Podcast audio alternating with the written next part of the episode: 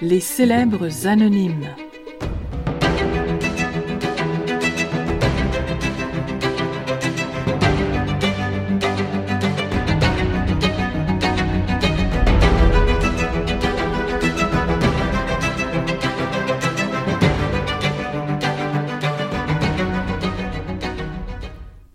Vide.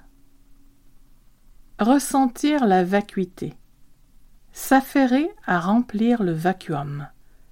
Faire erreur sur la carence.